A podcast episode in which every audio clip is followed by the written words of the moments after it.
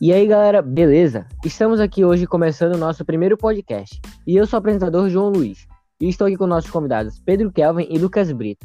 E aí, pessoal, você quer dar uma palavrinha para os nossos telespectadores? E aí, João? Bom dia, mano. Como você tá? Queria agradecer pelo convite e dar bom dia para os nossos telespectadores. E aí, pessoal, é um prazer imenso ter sido convidado para este podcast e ser entrevistado pelo João Luiz. E hoje nos reunimos aqui para falar um pouco sobre a Era Neolítica. E eu gostaria de saber, o que é a Era Neolítica? Você poderia me dizer, Lucas? Sim, o período neolítico foi a divisão cronológica da pré-histórica, onde ocorreram mudanças climáticas e também na vegetação. Com isso, tornou-se mais difícil na caça. Quando a Era Neolítica aconteceu? Foi entre 8.000 e 5.000 a.C.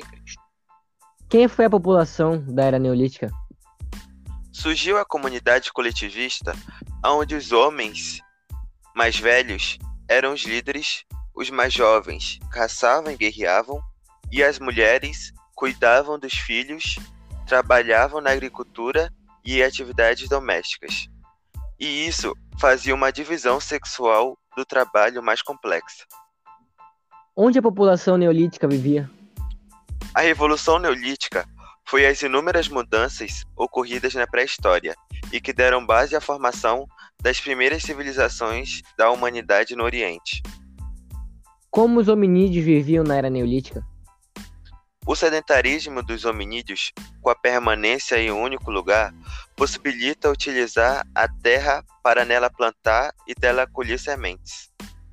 Por que os hominídeos se tornaram sedentários? Hum, porque a caça tornou-se mais difícil eles começaram a se estabelecer em margens de rios, o que ajudou no desenvolvimento da agricultura e começaram a domesticar animais. Vocês poderiam me dar exemplos do estilo de vida da era neolítica? Com certeza. A produção agrícola, o uso da pedra polida, a sedentarização, o aumento populacional e a formação das primeiras cidades. E é isso, pessoal. Com isso, terminamos o nosso breve resumo sobre a Era Neolítica. Trouxe nossos convidados aqui hoje para dar essa breve informação, pois é importante nós sabermos como nossos ancestrais viviam na antiguidade. Espero que tenham gostado. Até a próxima.